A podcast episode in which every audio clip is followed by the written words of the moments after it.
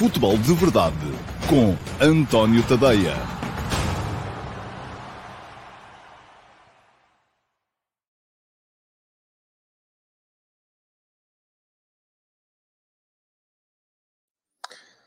Ora, então, olá, muito bom dia a todos e sejam muito bem-vindos à edição número 715 do Futebol de Verdade. Hoje é segunda-feira e é o dia 2 de janeiro de 2023. Vou-me enganar nos primeiros dias do ano, com certeza, e vou estar aqui a dizer 2022. Ahm, muito bem, o- esta é a primeira edição regular do Futebol de Verdade ahm, neste ano de 2023. Tivemos ontem uma edição especial de Ano Novo do Futebol de Verdade VIP, em que recebi aqui uh, sete dos meus subscritores uh, premium do meu uh, Substack. E estivemos a discutir o ano de 2022, a tentarmos perceber quem foram as figuras uh, que marcaram este ano de 2022, uh, não só no plano dos uh, jogadores como dos treinadores e não só no nível internacional como também nacional. Portanto, as duas coisas. Agora, entramos na correnteza normal das edições regulares do Futebol de Verdade. Eu anunciei ontem também na- no Futebol de Verdade VIP especial de Ano Novo algumas alterações no meu Substack para este ano de 2023. Uma das coisas que não muda é uh, o endereço, e ele está a passar aqui em baixo, é tadeia.substack.com. Uh, já sabem, é só chegarem lá e uh, têm muita coisa para ler.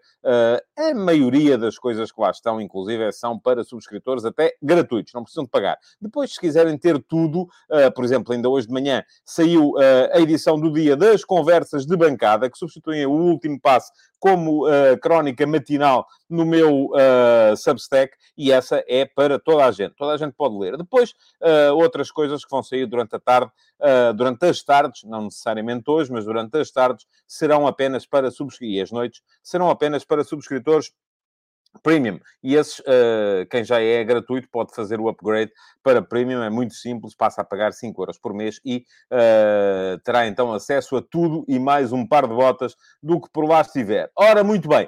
Uh, o que é que temos aqui antes de entrarmos na edição do dia do Futebol de Verdade, que vai continuar aqui religiosamente, meio-dia e meia, ou, ou como diríamos em inglês, 12.30-ish, uh, porque o meio-dia e meia, conforme vocês já sabem, eu raramente o respeito, raramente eu consigo respeitar, e fica aqui o meu pedido de desculpas pelos uh, minutinhos de atraso uh, com que isto começa sempre. Um, tenho que deixar aqui, porque não deixei na altura, uh, e ainda ontem o Alcides brincava comigo relativamente a este gesto do dedinho lá em cima, o link para quem quiser fazer a subscrição do Substack uh, na emissão gravada do Futebol de Verdade, vão lá dar diretamente. Bom, antes de entrarmos na uh, correnteza normal do dia, vamos olhar aqui para os primeiros comentários. O primeiro hoje foi o uh, Paulo Neves, que ainda está uh, no cumprimento de onda da seleção, e pergunta: serão assim tantos os candidatos? Já agora, a opinião sobre a entrevista de Paulo Bento ao Record. o Paulo Neves anda obcecado com os comentadores. Oh, Paulo, você, de facto, anda. Eu acho que você. Não, não acho nada, não tenho nada a queixar. Mas uh, você, não há nada que você não comente aqui que venha dizer que os comentadores fizeram isto ou fizeram aquilo. Sabe que eu uh, reajo sempre um bocadinho de pé atrás quando me aparecem a dizer que a comunicação social, isto. Os comentadores, aquilo. Os jornalistas, aquele outro. Meta lá em nomes nas coisas, homem. Quem é que tratou mal o Paulo Bento? Olha, eu não fui, com certeza. Não me parece que tenha tratado mal o Paulo Bento. Aliás, não, não estou com ele, nem falo com ele há muito tempo. A entrevista ao Record Uh, passou-me, não, não, não ali, uh, não sei quando é que terá sido, eu houve uma altura em que desliguei um bocadinho, que é capaz de ter sido nessa altura. Uh, quanto à seleção, se serão ou citamos os candidatos, não sei, vamos ter que esperar para ver. Eu já escrevi sobre o tema. E o Paulo Neves pergunta ainda se o Nuno Santos não merecia ter ido ao Qatar, e agora pode dizer que o António Tadeia disse, não foram os comentadores, foi o António Tadeia, não foi a imprensa, foi o António Tadeia, não foi a comunicação social, não foram os jornalistas, foi o António Tadeia, que, sim, gosto muito do Nuno Santos, acho que é um excelente um, lateral, jogador com golo. Uh, agora, se me pergunta se ele devia ter ido ao Qatar e quem é que não ia, diga-me lá, era o Rafael Guerreiro ou era o Nuno Mendes? Não fica fácil, não é? Porque entre um e o outro, uh, creio que uh, o Nuno Santos, enfim, seria sempre uma terceira opção e não me parece que faça muito sentido levarmos três opções para a posição de lateral esquerdo. Filipe Carvalhal, bom dia. Que impacto poderá ter a venda de Porro, mesmo pelos 45 milhões, na relação de Amorim com a direção? Hum, O que é que eu lhe posso dizer sobre isto? Se for pelos 45 milhões, é a cláusula de rescisão, acho que não terá impacto nenhum na relação da Amorim com a direção.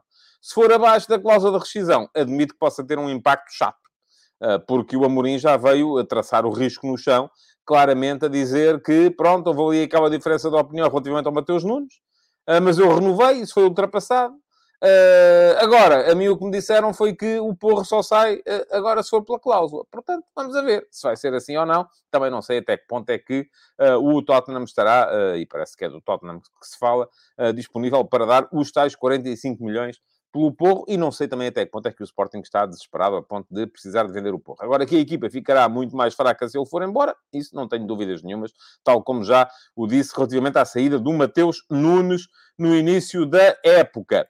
O Vitor Cardoso veio cá só desejar bom dia. O João Correia uh, pergunta-me o que acha do começo do Darwin no Liverpool. Era expectável? E se sim, qual a ideia do Klopp para mesmo assim autorizar o negócio? Eu não vou dizer que fosse expectável, não é? Quer dizer, eu acho é que estas coisas... O Darwin tem pontos claramente fortes. Uh, a certeza na finalização nunca foi um deles. Uh, o Darwin nunca foi um jogador com um, um aproveitamento uh, elevado das chamadas oportunidades fáceis. Às vezes faz golos em situações que não são fáceis, o que faz com que, se formos avaliar ou fazer uma média geral entre o XG uh, do o nível de expected goals do Darwin e os gols que ele de facto marca, se calhar na época passada não foi desfavorável. Uh, não tenho aqui os números comigo, mas se calhar nem foi desfavorável, porque uh, se calhar ele tem situações de 0.7, 0.8 que não marca, mas depois tem situações de 0.05 uh, em que acaba por fazer golo e umas acabam por compensar as outras. É verdade que sim, que está a falhar a esse nível, ao nível. E depois isto, o facto de ele falhar uma vez, falhar duas, falhar três, falhar quatro, acaba por gerar, se calhar, ali um problema também, e tem que ser um jogador muito forte no plano mental para, quando volta a encarar a baliza, ter mais, um nível de confiança superior e que lhe permita não falhar tantas vezes. Manuel Pouso, bom dia. Se Verón mantiver o nível exibicional do último jogo, acha que é inevitável o PP jogar a lateral? Galeno está muito bem e Otávio parece-me intocável. veremos. Ah, eu acho que o Verão jogou muito bem no, no, no jogo contra o Aroca. Uh, a questão coloca-se até a outro nível também. Então, e o Evan Nilsson? Agora, de repente, que era um jogador pelo qual o Porto uh, tinha rejeitado uh, uma série de caminhões de dinheiro, agora não entra na equipa? é bom para o treinador ter tantas opções como o Sérgio Conceição aparentemente tem neste momento. Uh, o Verón é um jogador em que o Porto com certeza acredita muito, senão não teria pago os 10 milhões de euros que pagou por ele, uh, mas também uh, é inevitável que acabem por acontecer algumas lesões e por isso mesmo que a rotação tenha que vir a verificar-se. Eu acho que o PP, sendo um jogador polivalente, pode jogar como segundo avançado, pode jogar como 10 atrás de uma dupla de avançados, se o Porto voltar a recuperar o 4-4-2 uh, losango.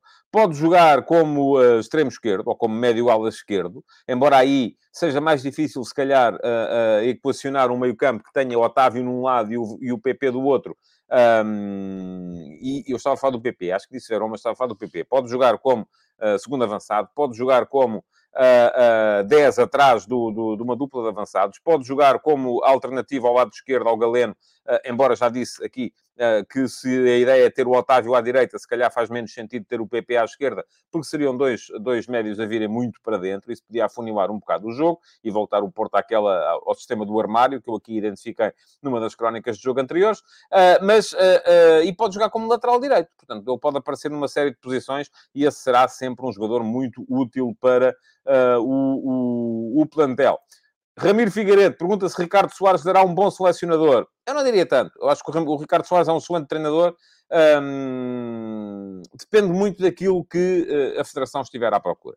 Se estiver à procura de alguém com currículo e com uh, uh, estatuto para falar de cima para baixo com os jogadores, Ricardo Soares iria ter algumas dificuldades. O que é que ele fez? Fez uma boa época com o Gil Vicente. Uh, não me parece que tenha esse estatuto ainda.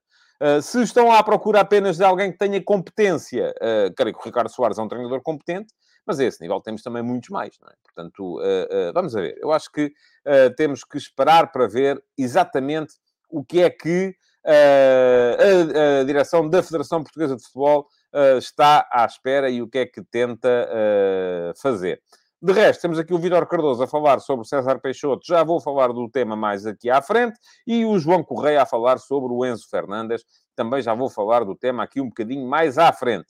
Uh, muito bem, vamos entrar no, uh, no, na normalidade, no esquema normal das coisas do um, futebol de verdade de hoje.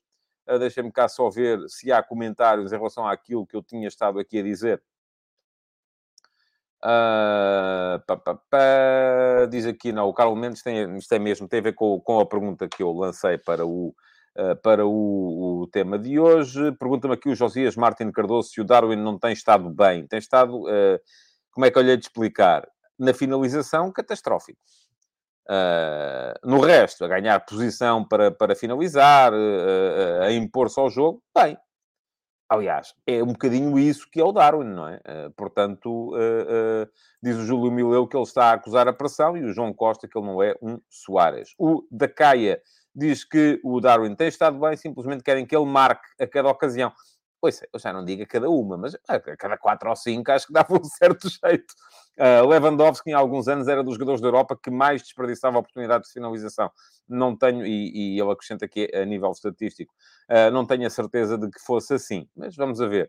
Uh, Carlos Martins diz que o Darwin precisa do psicólogo do Paulinho, na brincadeira com certeza, e o Paulo Neves que o Verão é um craque, tal como era PP, precisa de tempo de adaptação. ok, muito bem. O Ricardo Pinto volta ao tema seleção para dizer que Mourinho não será de certeza, por isso podem já tirar essa ideia. E o Paulo Neves diz que o primo, que é o Ricardo Soares, não quer a seleção. Pronto, ainda bem.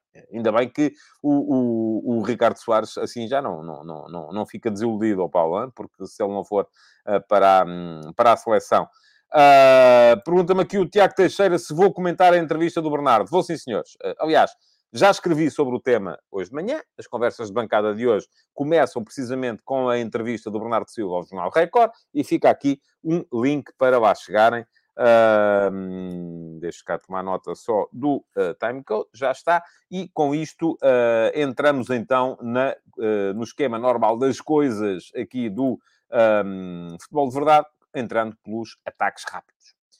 Ora, muito bem, ataques rápidos para o, para o futebol de verdade de hoje começam precisamente com uh, a entrevista de uh, Bernardo Silva ao uh, Record de hoje. É uma belíssima entrevista que vale a pena ser lida. Um, e, e, isto tem um bocado a ver com aquilo que é o Bernardo como, um, como pensador.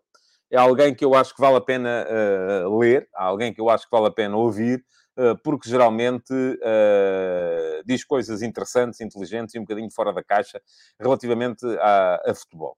Uh, Deixem-me só fazer aqui um pequeno parênteses, porque foi muito disso que se falou depois nos comentários uh, às conversas de bancada nas redes sociais. E eu já ontem anunciei uh, que, e volto aqui a reiterar, em 2023 não há interação da minha parte, nem no Facebook, nem no Twitter, nem no Instagram. Uh, o que quer que seja que comentem por lá, uh, eu decidi, porque decidi, porque há lá bons comentários, eu vou lê-los na mesma, há lá bons comentários, mas também há muito, muita toxicidade, e decidi que não vou dar uh, seguimento a, a, a, esses comentários. Quem quiser interagir, e eu estou, continuo a estar disponível para interagir com os meus leitores, com os meus espectadores, é aqui, no Futebol de Verdade, podem aparecer, meio-dia e meia, no, no, no, no YouTube, e é no Substack todos os meus textos no Substack têm caixa de comentários. Podem ir lá comentar que eu no Substack vou responder a todos. Todos. Não vai ficar um sem resposta. Uh, porque é aí que eu quero, uh, enfim, acho que as pessoas uh, que lá estão merecem o meu, o meu merecem que eu faça esta, esta distinção. Uh, bom, mas uh, muitos dos comentários que, uh, e portanto estamos aqui num espaço de interação, muitos dos comentários que por lá surgiram têm a ver com duas questões. Uma delas é, mas porquê é que o Bernardo Silva ganhou o prémio Artur Agostinho? E eu aí digo a mesma coisa que já disse na, na semana passada, mas porquê é que o Rui Costa foi o homem do ano para o Jornal A Bola? Eu sei lá, não é? Eu não, não, seleciono pessoas para ganhar o prémio Artur Agostinho, aliás, não, não, não, isso é uma escolha que foi feita pelas, pelos editores, pela direção do Jornal Record. Uh, porque é que o Rui Costa foi o homem do ano para a bola? Eu sei lá, já disse aqui na semana passada. É uma escolha que foi feita pela direção da bola. Querem saber qual foi o meu homem do ano em 2022? Uh, eu posso dizer quem é que, a quem é que eu daria o prémio de homem do ano em 2022. Estaria, bem, enfim, estou a pensar nisso agora pela primeira vez porque não sou muito dessa questão de prémios. Uh, mas uh, eu daria alguma coisa entre, entre provavelmente ao Sérgio Conceição provavelmente ao Sérgio Conceição. Uh, agora, uh, muitos dos comentários por lá é naquela coisa do ah e tal, mas porquê é que foi ele? Volto a dizer, quero lá saber. Aquilo pode ser a entrega do prémio uh, da Carica do Ano, do, sei lá, do Berlim, do... quero lá saber, não me interessa. É uma questão que me interessa zero. e, portanto, a partir daí, não me parece sequer que seja. Uh, que possam estar aqui agora a discutir a opinião dos outros. Quer dizer, eles, é a opinião deles, eles escolheram, está escolhido, é para eles, para mim não é. Mas pronto, também não era o Rui Costa. Uh, uh, provavelmente aquelas escolhas são muitas vezes feitas, tem que ser alguém que aceite dar a entrevista. É uma coisa que, faz pouco sentido uh, ter um homem do ano que depois não dá entrevista, embora ainda no ano passado o, o, o Ruben Amorim tenha sido o homem do ano para os três jornais e creio que não deu entrevista a ninguém. Portanto, é uma coisa complicada de, de, de, de, gerir. Outra coisa que muita gente veio dizer, a propósito do texto que eu escrevi hoje de manhã, porque eu falei. Há, muitos há muitos pontos interessantes para pegar na entrevista do Bernardo Silva. Um deles é a tal, as tais contas que ele faz de regresso ao Benfica. Uh, e alguém aqui já falava sobre isto, deixem cá ver onde é que está. Uh, alguém aqui já falava sobre isto, mas eu agora não encontro o comentário. Uh, deixem cá ver. Diz aqui o Tiago Teixeira, porque é que Bernardo assume que o contrato no próximo clube seja de 5 anos? É norma? Não. Uh, uh, pronto, vamos falar dessa questão. A questão do regresso ao Benfica. Achei interessantes as contas que o, que o Bernardo Silva fez. Ele sempre disse que queria voltar ao Benfica quando tivesse à volta de 32 anos. E a questão... a questão uh, uh, à volta, eu costumo rir do que diz aqui o Amadou Jaló, que diz que aqui na Guiné carica é palavrão. Aqui não é, é a tampa do, do, do, É aquilo que nós usamos para... Às vezes, eu fazia corridas de automóveis com caricas quando era, quando era miúdo, havia futebol de carica também, enfim, havia uma série de... Portanto, aqui não é palavrão. Uh... Muito bem, uh, estávamos a falar das contas. Porquê é que ele assume que o contrato no próximo clube seja de 5 anos? Porque uh, ele, ele, aliás, faz a distinção e achei a distinção interessante. Diz o Bernardo que se sair a custo zero do City, então aí sim pode ser que tenha hipótese de voltar ao Benfica. Se não sair a custo zero do City, e se for para um clube que pague uh, ao City aquilo que o City quer pagar, por, quer, quer receber por ele, uh, é muito normal que o clube para onde ele vai queira um contrato de mais longa duração, porque é para poder amortizar durante mais tempo o valor que vai investir no passe. a contratação de um jogador tem um valor facial que é o valor da, da, da, da, Imaginemos que vocês contratam um jogador e pagam 100 milhões de euros por esse jogador. Se esse jogador for ganhar, vamos aqui para facilitar contas, 1 milhão de euros por ano, e vocês fizeram um contrato com ele por um ano, esse jogador custou 101 milhões de euros por um ano. Mas se o jogador fizer um contrato por dois anos, o jogador já só custou 51 milhões de euros por ano, porque são os 100 milhões mais 1 milhão mais 1 milhão. 102 a dividir por 2, 51. Se o jogador fizer um contrato por 3 anos, já são, ora, 103 a dividir por 3, 33, 34,3. Já custa 34,3 por ano. Daí que aquilo que é a norma, de facto, é que um jogador que, uh, uh, em final de carreira, ainda o clube vai ter que pagar e, e pagar uma boa maquia para o contratar, é normal que os, os, os clubes queiram fazer contratos de uma duração um bocadinho mais longa para poderem amortizar melhor o valor que vão pagar pelo preço de transferência. E, portanto, é daí que o tal regresso, uh, se ele, uh, uh, se o Bernardo Silva sair do City com um clube qualquer a pagar aquilo que o City quer receber, e é isso que ele diz, fica complicado. Porque esse clube vai querer, com certeza, que ele fique durante mais tempo para poder amortizar esses valores. De qualquer modo, esse foi o tema, e é natural, não é? Aquilo que, aliás, todos sabemos, da, todos conhecemos a ligação emocional do Bernardo Silva ao, ao, ao, ao Benfica. Uh, os benfiquistas, naturalmente, é isso que chama à venda, não é? É isso que os benfiquistas querem ler, é quando é que ele volta, quando é que ele regressa, porque ele sempre disse que queria regressar. Para mim não foi, uh, de qualquer modo, o mais interessante da, da entrevista, como não foi também o mais interessante a questão, uh, ou a abordagem que ele fez, que é a minha também, relativamente ao tema uh, Cristiano Ronaldo. Uh, houve quem olhasse para aquilo que ele disse do tema Cristiano Ronaldo, a dizer, bom, a entrevista uh, não foi uma coisa boa, mas também não foi por causa disso e não dei muita importância a isso, a entrevista que o Cristiano deu. e já houve quem olhasse para aquilo a dizer, mas quem é agora o Bernardo para dizer se, que, que o Cristiano devia dar ou não devia dar a entrevista? Uh, ele não disse nada disso. Aquilo que o Bernardo Silva disse ali foi uh, muito simples. Foi, uh, enfim, eu não faria. Mas, epá, não foi por causa disso, foi uma coisa que se pôs de parte e não foi por causa disso. Uh, portanto, eu acho que ele teve uma abordagem equilibrada também ao tema, ao tema Cristiano Ronaldo e diz, e eu também acho, que se ia falar muito do Ronaldo, uh, quer ele desse a entrevista, quer não desse, porque tem sido sempre assim. Há pelo menos, uh, há quase 20 anos que é assim. Até 2006, enquanto houve Figo, não foi tanto, mas a partir de 2007, quando deixou de haver Figo na seleção, passou a ser quase sempre assim. 2007 já foi há 15 anos, portanto, há 15 anos que estamos nisto. Fala-se muito de, de, de Ronaldo.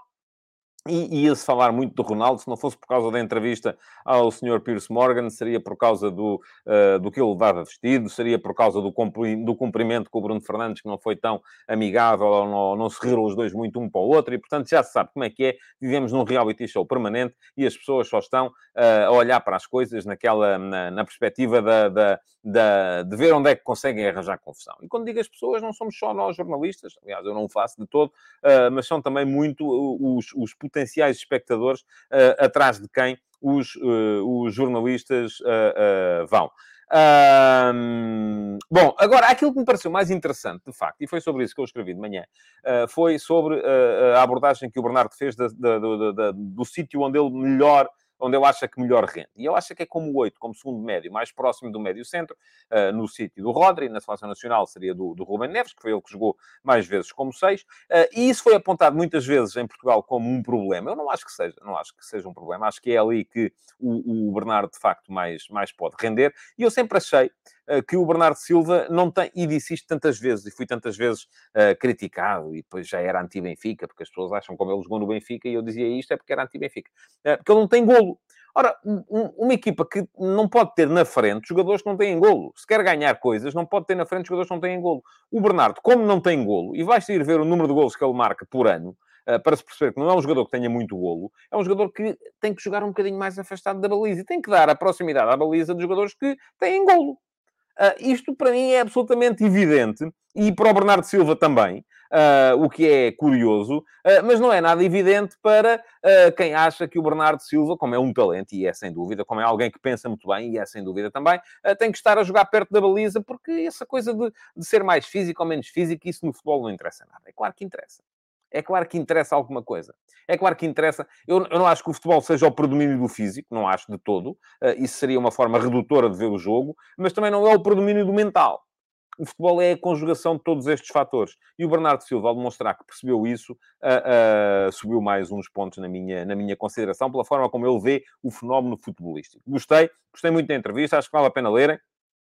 Uh, porque uh, uh, fala-se de futebol. é, é parece-me parece particularmente interessante esse aspecto. Também houve muita gente logo a dizer que eu cometi ali um erro quando recorri à tal frase do Jorge Jesus em 2014, quando na altura foi o Matites que se lesionou e foi perguntado ao Jorge Jesus, creio que numa conferência de imprensa, se, se não havia na formação alguém que pudesse e na altura o Bernardo Silva estava na equipa B, alguém que pudesse uh, substituir o, o, o, o Matites. Uh, e o Jorge Jesus disse na formação: esses têm que nascer 10 vezes uh, para poderem lá chegar. Na altura houve a reação de um jogador, nem me lembro quem era, creio que dos Júniores, uh, a dizer que ninguém vai matar o meu sonho e tal. E o Bernardo Silva comentou Uh, creio que no Facebook, essa, essa afirmação, a dizer uh, já alguma coisa como já pedi à minha mãe, ou a minha mãe já me disse que me mata e me ressuscita uma série de vezes. Uh, para eu poder acalentar o sonho de jogar na equipa do Benfica. Agora já me vieram dizer, não, mas o Jorge Jesus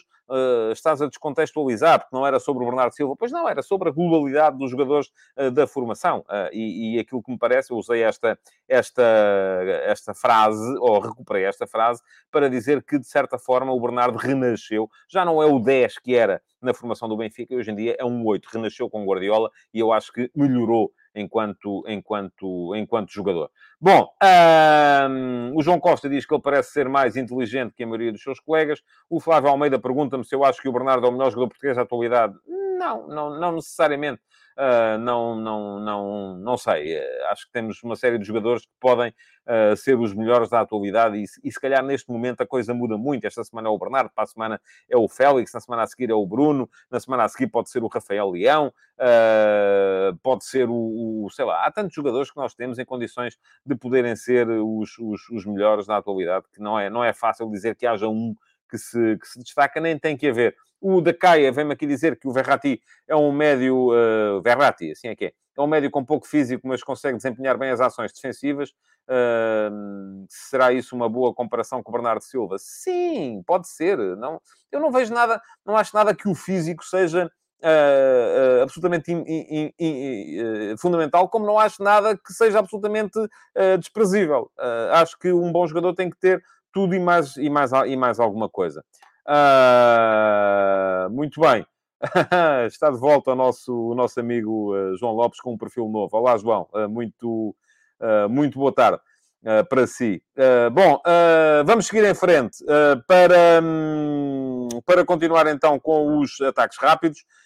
temos o, o, a questão Enzo, o Enzo Fernandes, uh, aparentemente, e digo aparentemente porque não estou lá com ele, não, não, posso, ter, não posso ter a certeza absoluta uh, disto, mas uh, esta foi a interpretação de toda a gente, acabou por ir mesmo passar o ano à Argentina. Só para vos reenquadrar, o, o Enzo tinha dito, antes de voltar dos festejos do, do, da conquista do Campeonato do Mundo, que, que iria para... para um, iria passar o ano à Argentina.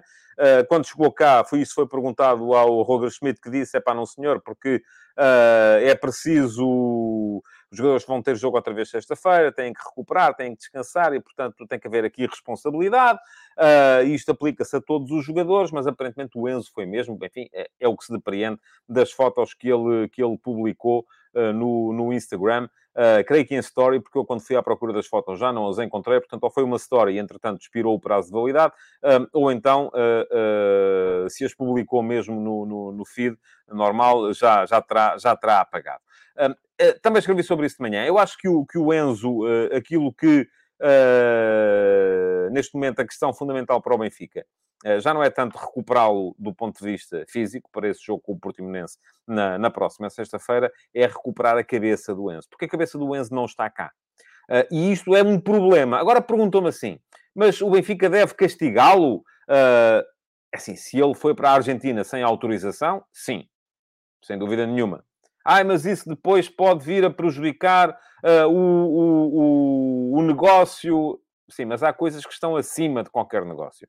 Agora, se de facto uh, não houve aqui nenhum, nenhuma proibição e se ele chegar cá e de repente o treinador achar que ele está em condições, o treinador nunca disse claramente não pode ir para a Argentina, só disse que ele tem que recuperar. Eu acho difícil que um jogador que uh, faz um, dois, três voos transatlânticos numa semana. Uh, um, dois, uh, três voos transatlânticos numa semana, exatamente, esteja em grandes condições para poder fazer um, para poder fazer um jogo. Enfim, Uh, acho que aqui, antes de recuperar o físico, é preciso recuperar de facto o mental. É preciso recuperar o, o, o, o jogador que uh, já não está a pensar no, no, neste jogo, já não está a pensar na equipa que representa, e isso de facto é uma falta de respeito para com o clube, para com o treinador, para com os colegas que precisam que ele volte a estar ao nível a que estava. Bom, caso semelhante, mas não tem nada a ver. o do uh, Mateo Tanlongo, o médio argentino que o Sporting contratou e que o Rosário uh, Central está uh, uh, muito chateado porque foi uma falta de respeito, porque queriam mais dinheiro, mas a questão é que o contrato do Tanongo acabou, não é? Portanto, ah, mas ele viajou para Portugal para negociar sem autorização. Uh, e, e, e, haver uh, queixa na FIFA. Eles podem queixar-se, neste caso, daquilo que quiserem. Uh, não me parece que o Sporting aqui tenha deixado de cumprir aquilo que são as regras normais do, do, do, mercado. Aliás, nos últimos seis meses antes de acabar o contrato, isto é, desde junho, o Tanlongo podia assinar por quem quisesse. Uh, e, portanto, aquilo que haverá a pagar são naturalmente os direitos de formação. Volto a dizer, para quem já me, já me perguntou Uh, o que é que eu acho do Tanlong? Não o conheço como jogador, já li muita coisa, já li que é um médio com uma uh, maturidade acima da média. Vamos a ver se, se é assim ou não. para já, a única coisa de que se pode falar é de facto desta, deste dossiê uh, deste dossiê que, que, que, teve a ver com a mudança de clube e que me parece que foi absolutamente uh, normal. Dizem-me vocês aqui. o João Moreno diz que o Enzo está a esticar a corda. O Nuno Teixeira diz que foi muito sucesso repentino e pouca, muito pouca maturidade. Uh, e o, uh, o Noel Quadros diz uma coisa que faz o seu sentido, não é? Que o Enzo mais valia voltar só hoje, dia 2, e o Otamendi também.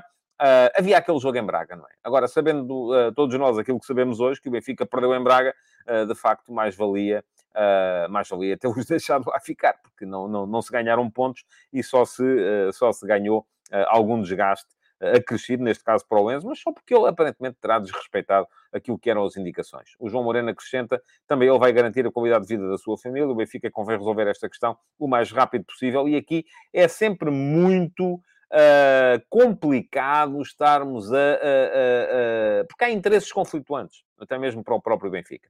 Bom, mais uh, três ataques rápidos antes de passarmos ao ataque organizado e há, uh, e há uh, análise desse Braga-Benfica e daquilo que ele representou para esta, esta liga. César Peixoto está aparentemente de regresso ao Passos de Ferreira e eu olho para isto e de repente parece-me que nada disto faz sentido. O César Peixoto foi demitido pelo Passos de Ferreira no, em meados de outubro Passos Ferreira estava mal. Foi contratado o José Mota. E eu já disse aqui na semana passada. Não sei quem é que... Não, não, não sei, não. Não há. Uh, e é preciso termos a noção disto. Não há uma, uma maneira certa e uma maneira errada de fazer as coisas. Uh, uh, depende. Há muito... Há muito... Isto tem muito a ver com... se o César Peixoto escolheu o plantel, faz mais sentido se a opção da direção é demitir o César Peixoto que se contrata um treinador na mesma linha de pensamento e de atuação. Não foi isso que fez o Passo de Ferreira. Contratou um treinador, o José Mota, numa linha de pensamento e de atuação radicalmente diversa. Não vou aqui dizer que a maneira certa é uma ou que é a outra. Não há maneira certa. Agora, o José Mota aparentemente terá chegado lá e terá olhado para o plantel que foi construído de acordo com uma maneira de pensar que não é a dele e desistiu, foi embora. Uh, o Passo Ferreira viu-se sem treinador, ainda continua a pagar ao César Peixoto, e então o que é que... olha, das duas uma. Ou isto é um deitar da toalha ao chão e dizer assim, olhem, perdido por um, perdido por mil, já descemos e, portanto, bora lá, já que estamos a pagar ao César Peixoto, volta ele e faz o resto da época e para o ano logo se vê o que é que vamos fazer na segunda liga, ou então, uh, de facto, há aqui muita desorientação por parte de quem manda no Passo Ferreira, porque demite e depois volta a contratar, não faz nenhum sentido. Paris Saint-Germain perdeu, uh, sem Messi, sem Neymar. Também escrevi um bocadinho sobre o, sobre o tema hoje de manhã. Uh, aquilo que me suscitou mais curiosidade uh, não é só um choque de estilos entre o, o, aquilo que é o futebol do Paris Saint-Germain e aquilo que é o futebol do, do Lens, o Lens, uma equipa muito mais física, muito mais direta, um, enfim, mais uh, uh, a equipa do PSG mais trabalhada, uh, mas aquilo que me chamou a atenção é o facto do Sarabia, que é um jogador que é visto como um luxo para o campeonato português, e o campeonato português era, até o ano passado, o quinto campeonato da Europa, o francês é o quarto. Portanto, estamos a falar de dois campeonatos que estão no ranking da UEFA ali lado a lado ou um à frente do outro, mas muito próximo um do outro. Aliás, no ano passado chegámos a ultrapassar a França durante parte da, da, da temporada, no ranking da UEFA, mas de repente o uh, Sarabia, que é visto como um luxo uh, na, na, na no, no, no, era visto como um luxo no Campeonato Português, um jogador que o Sporting uh, queria manter, um jogador que o, o, o, o, não conseguiu manter porque, e pergunta-me aqui o João Costa, se à frente do holandês. Sim, no ano passado estávamos à frente do Holanda, era França quarto, um, Portugal quinto, uh, Países Baixos sexto. Uh, e a dada altura o, Portugal acabou por passar à frente da França. Depois perdeu o lugar no final da época, inclusive já o perdeu para, o, uh, para, o, para os Países Baixos também. Mas uh, estamos a falar de campeonatos que estão ali a batalhar pela mesma posição no ranking da UEFA. O que é que acontece? O Sarabia, que era visto como um jogador um, luxo para o Sporting, por exemplo, não pôde, queria muito ficar com ele, não pôde por causa do salário, chega ao Paris Saint-Germain, o PSG tem um jogo contra o segundo classificado, um jogo em que não tem Messi, porque está de férias até, eh, estava de férias até hoje, não tem Neymar, porque viu o tal cartão uh, vermelho que o afastou, curiosamente, deste jogo, em, em, em, dia de ano novo, isso foi muito alvo de protestos em França também, o facto de ter havido jogos ontem, um, e o Sarabia nem assim entra no 11. Ou seja, o Sarabia não é sequer o quinto a, quinta opção para o ataque do Paris Saint-Germain. Os três da frente, enfim, lá estão. o, o Mbappé, Messi, Neymar. Uh, depois temos um quarto, uma quarta opção, o Equitica, uma quinta opção, o Soler, e só a seguir é que aparece o Sarabia. E isto a mim faz-me um bocado de confusão. Muito, muito francamente, faz-me um bocado de, de confusão. Bom, antes de acabar os ataques rápidos, só para falar de Ronaldo, vamos a ver se, e eu creio que vai ser apresentado amanhã, pelo Al Nasser. Para mim é uma desilusão. Vou explicar isso em breve. Vou só dizer aqui que é uma desilusão, que, enfim, Acho que é um final de carreira que o Cristiano Ronaldo não merecia. Alguém me perguntava aqui se eu achava possível, já foi muito lá atrás, não vou conseguir recuperar o comentário, que o Ronaldo, se o Newcastle United vá para uh, a Liga dos Campeões, for para a Liga dos Campeões, se é possível fazer a passagem para lá. E eu digo, só respondo com isto. Se fosse possível, seria feito já. Uh, como não, não, não, não, não foi feito já, uh, não creio que possa, que venha a ser possível daqui para a frente. Pronto, está resolvido o problema. Voltaram aqui as insinuações sobre o livro e sobre isto e aquilo. Epá, o, o, o, o senhor, eu, eu pedia-vos, ele já cá não está, o João Lopes já o bloqueei outra vez. Uh, ele amanhã vai voltar com um perfil diferente. Aquilo que eu vos pedi a todos é que, enfim, uh, aquilo que ele quer, todos nós sabemos, uh, mas nós não podemos dar-lhe. Porque se entramos em diálogo com ele, então aí não há programa porque ele quer vir para aqui fazer insinuações, ele quer vir para aqui fazer, uh, uh, acusar de coisas, acusar disto e daquilo e do outro e do... Epá, eu não, não estou para isso. Para isso não há programa. Portanto, o Scorpio, que era o, o, o mau do primeiro Dirty Harry, um filme que eu gostei particularmente, também já foi de, de vela virada. Bom, Vamos em frente, vamos entrar no uh, ataque organizado do dia, e isto para vos dizer que não, não é uh, ainda este ano, conforme dizia aqui o nosso amigo João Lopes há bocado. Eu comecei por uh, lhe dar as boas-vindas quando vi que ele cá estava, mas de facto não dá, não, não é possível ter, ter programa com o João Lopes a destabilizar. É alguém com precisa de atenção, e se nós lhe damos atenção, isto passa a ser o João Lopes Show e, e enfim, fazem sem mim, fazem com ele. Uh, porque não é, não é de todo, não é de todo uh, possível. Uh, mas o que é que eu ia dizer? Eu até perco aqui um bocadinho os, os, um, os o fio à meada com estas, com estas coisas. Pergunta-me aqui o João Costa se... Ah, sim, porque ele perguntou se era agora que ia acabar a censura em 2023 ia acabar a censura no, no, futebol de verdade. Não há censura no futebol de verdade, mas isto é como tudo. Se vocês tiverem um, um, um vizinho uh, que só faz porcaria e que chega à vossa casa e parte a louça e deita as coisas para o chão e, enfim, vocês com certeza não o convidam para jantar. Essa é exatamente a mesma razão pela qual o João Lopes, uh, enquanto mantiver este comportamento, não é bem-vindo no futebol de verdade e já foi bloqueado como o Scorpio, não sei das quantas, e amanhã voltará como o, o, Orion, que é outro modelo também de, de automóvel. Bom, ataque organizado para vos falar do uh, Sporting Clube Braga Benfica e da pergunta que fazia no início deste programa se, uh, se a Liga. Uh, se a Liga uh, reabriu. Vamos lá ver.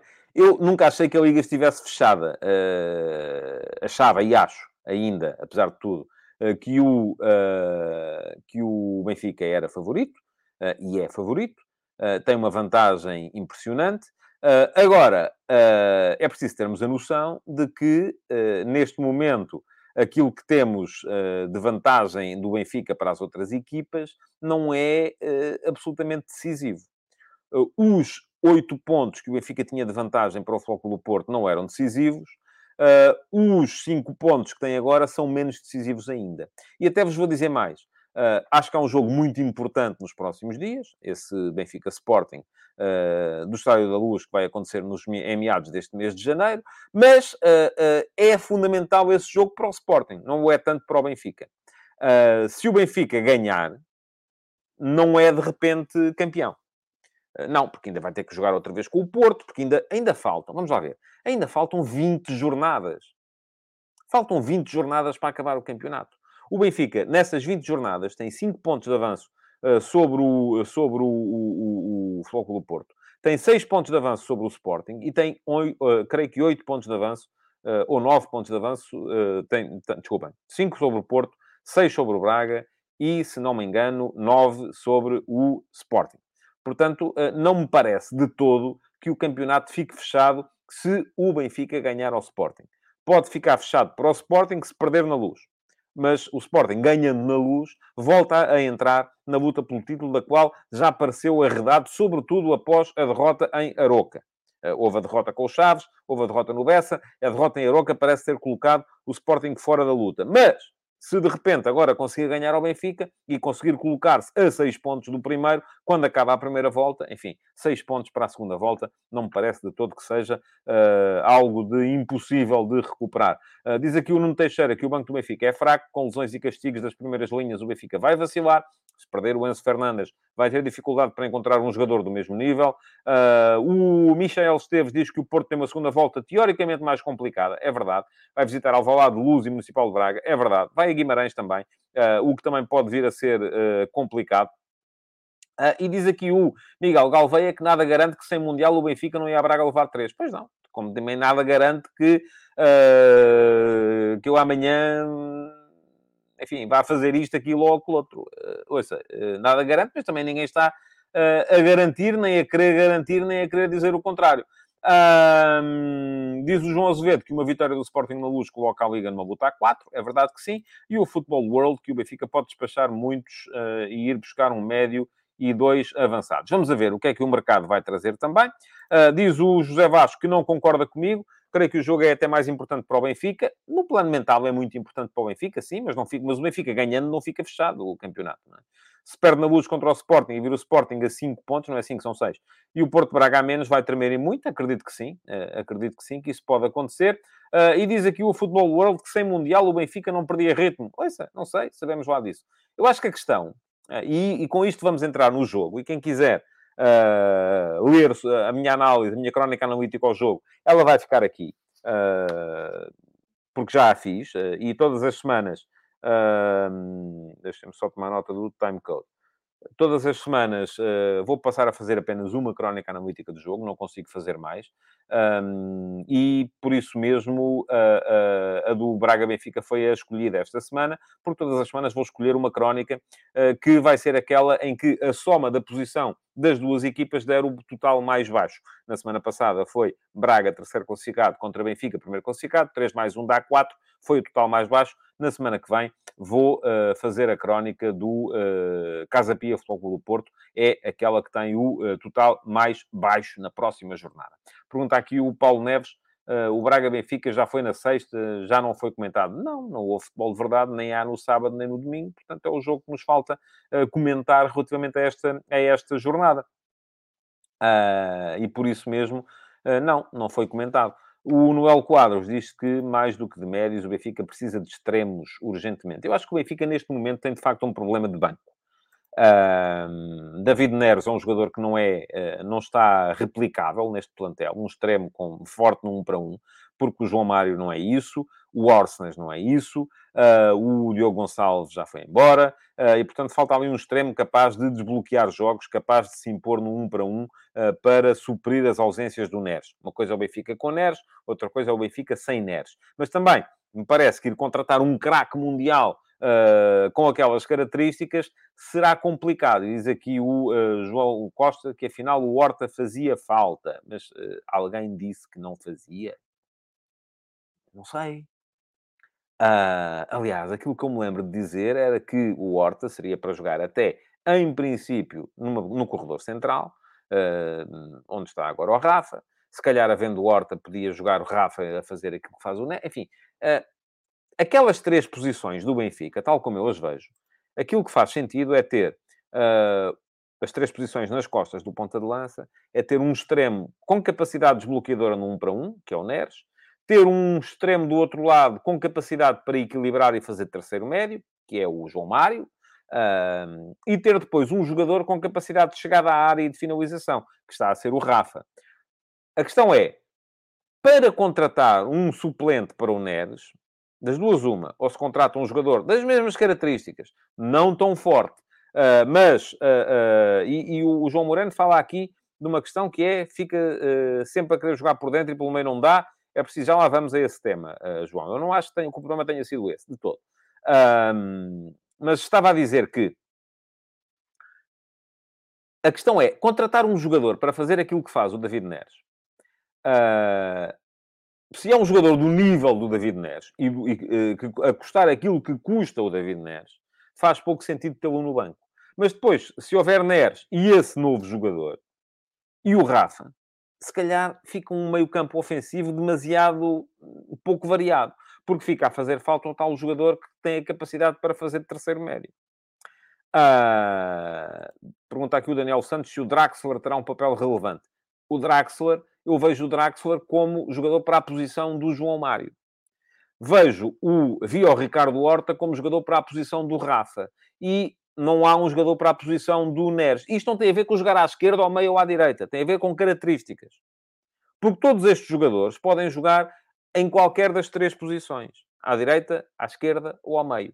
A questão é complementaridade entre os perfis. É ter, é o Benfica ter um jogador desbloqueador e forte no 1 para 1, um jogador com capacidade de chegada à área e de finalização e um jogador com capacidade de equilíbrio. Eh, e o Benfica, por exemplo, em Braga, jogou com dois perfis repetidos, Arsenes e João Mar. Embora o Arsenes seja até mais 6 do que, do que, do que terceiro médio. Uh, ou mais 8 do que terceiro médio. Parece-me um, um, Foi uma, uma, uma, uma situação a que o Roger Schmidt recorreu em Paris contra o PSG, resultou, mas não me parece que seja a solução. Uh, e na altura houve gente que ficou doida com o Orphans a jogar ali, e eu disse: bom, é um tampão, serve quando é preciso defender. Era preciso defender o Hakimi, serviu muito bem. Agora, não me parece que seja o jogador para jogar ali todo o ano, e não é. E já percebemos agora em Braga que não é. Uh, bom, uh, portanto, acho que ao Benfica falta de facto um outro jogador para jogar se não houver David Neres, tal como poderá faltar um outro jogador para jogar se não houver Rafa, uh, tal como pode faltar, uh, enfim, o caso do João Mário está mais suprido. Portanto, faltará um médio ofensivo com essa capacidade e pode faltar mais um médio uh, se sair o... perdão, se sair o, o, o Enzo Fernandes. Porque aí o Benfica fica com Florentino, Chiquinho não me parece que esteja à altura, pode jogar ali o Arsenes, mas lá está, ficam dois. E fica a faltar um para poder uh, o, o, o, o, Benfica mudar ali alguma coisa. Diz aqui o Nilton Alwint, então o melhor Benfica de sempre, diziam alguns, pronto, os alguns não estão cá. Lá está.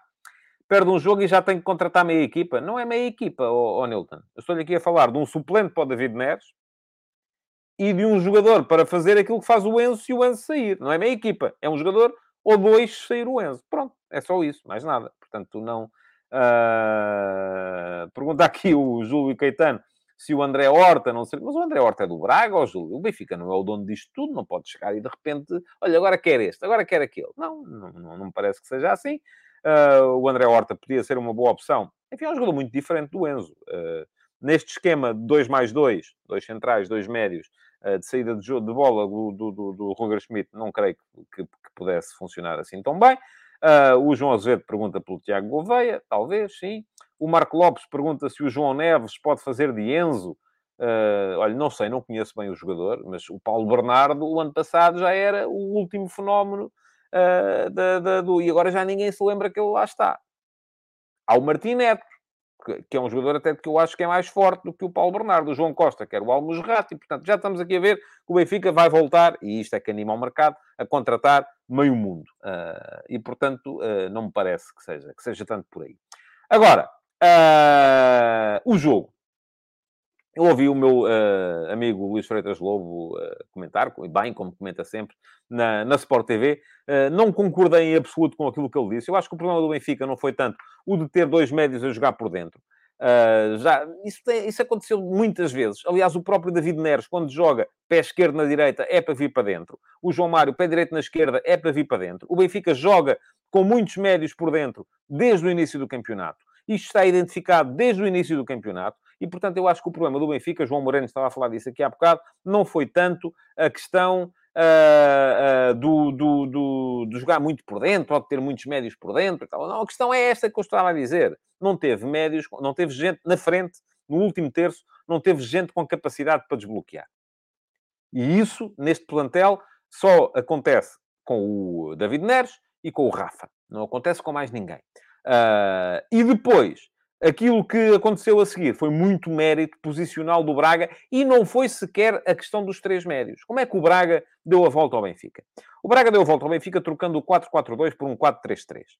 Passou a ganhar algum conforto no meio-jogo com a colocação uh, do uh, Racic e do André Horta à frente do Almusrati. Passou a jogar com o Almusrati atrás, Racic sobre a esquerda, André Horta sobre a meia-direita. Uh, isto fazia com que estes dois jogadores constantemente fossem procurar as costas dos médios do Benfica quando em posse. Mas a grande novidade do jogo do Braga, e isso está tudo explicado na crónica do jogo, tal como o Jorge disse, e está lá atrás, a grande novidade do jogo do Braga teve a ver com uh, o comportamento defensivo. E havia três momentos perfeitamente definidos no comportamento defensivo do Braga. Diz aqui o João Pico, e eu estou de acordo. O que realmente fez maior diferença ali foi um jogão do Braga. Foi sim, senhores. vamos lá ver. Três momentos no comportamento defensivo do Braga. Primeiro momento, pressão alta na saída de bola. Pressão alta na saída de bola era feita com o Abel Ruiz e depois com uma linha de quatro, logo ali, uh, com dois jogadores ou três a meterem-se entre a habitual saída 2 mais 2 do Benfica. O Benfica sai com dois centrais, António Silva e Otamendi, dois médios, Florentino e Enzo Fernandes. Estes, dois, estes quatro fazem um quadrado. O Braga o que fez foi colocar sempre três jogadores a interromper esta ligação entre os dois centrais e os dois médios. E para isso era preciso pressionar alto. E o Braga não teve medo de pressionar alto, confiando que ia ganhar muito a segunda bola se o Benfica batesse longo. Uh, ali estavam sempre o Yuri Medeiros, o Racites, o André Horta, uh, ao contrário, o André Horta, o Racites e o Ricardo Horta, com o Abel Ruiz a pressionar mais à frente. Esta, esta, este primeiro momento foi muito importante porque tirou ao Benfica qualidade na saída de bola. Se o Benfica entrava em segunda fase de construção, o Braga passava a defender 4-4-2, com o André Horta junto ao Abel Ruiz na frente e uma linha de 4 com Yuri Medeiros na direita, Ricardo Horta na esquerda, Racic e Almusrati a, a par no meio campo. E se o Benfica entrava no último terço, muitas vezes o Yuri Medeiros uh, vinha para a defesa direito, o Vitor Gomes passava para terceiro central. Central, apesar de ser um jogador de baixa estatura, defendia mais por dentro, porque o Yuri estava sempre de olho no Grimaldo, e o Grimaldo ofensivamente pouco rendeu. E o Braga, aliás, o Benfica, aliás, só criou perigo quando o Rafa caía na direita do outro lado, ah, porque o Ricardo Horta não era tão disponível do ponto de vista ah, defensivo como era o ah, Yuri Medeiros no lado, no, no, no lado direito. Esta interpretação defensiva do jogo por parte do Braga acabou por ser fundamental para impedir o Benfica de jogar. Porque, de resto, aquilo que se diz, ah, o Benfica já estavam convencidos que eram campeões, agora já nem correm, correram mais do que o Braga. Correram foi pior, mas correram mais. Ah, e os duelos, o Benfica perdeu muitos duelos, muitas bolas divididas. Houve, uma, houve a diferença de uma bola dividida, um duelo, uh, durante, durante uh, todo o jogo. 47-46, salvo erro a favor do Sporting Clube Braga. E mais, na primeira parte, foi quando o Braga teve mais superioridade, o Benfica ganhou mais duelos que o Braga. Portanto, também não foi por aí. Houve, sim, uma grande capacidade do Braga para uh, entender o jogo do Benfica e para uh, uh, interromper as ligações habituais no jogo do Benfica. E depois, sim, alguém me perguntava aqui, era aqui o Hugo Fonseca, se eu acho que o Benfica sentiu falta do Neres. Sim, já disse aqui, acho que o David Neres, neste momento, é o jogador mais dificilmente replicável no plantel do uh, Benfica. Diz o José Archer, o Braga fez o que o Porto fez ao Benfica antes da expulsão.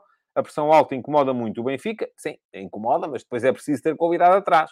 Porque se não houver qualidade atrás, o Benfica bate longo e já foste. É, é imediato.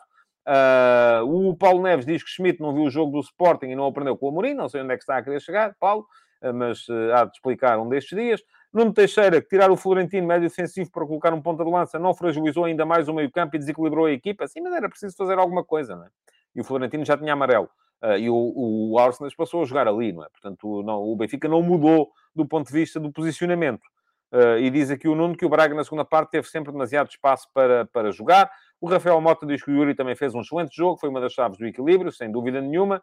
Uh, e o uh, José Vasco diz que o Arthur Jorge foi muito competente, anulou os pontos fortes do Benfica e motivou as suas tropas para uh, vencer o jogo, diz ainda o Michel Esteves, que foi uma almofada a dar fresco para Arthur Jorge, que estava na corda bamba. Muito bem, estamos a chegar ao fim, já superámos o nosso tempo, 55 minutos já é demasiado para, este, para este programa. Quero lembrar-vos que podem seguir o canal e fica aqui o link para o fazerem.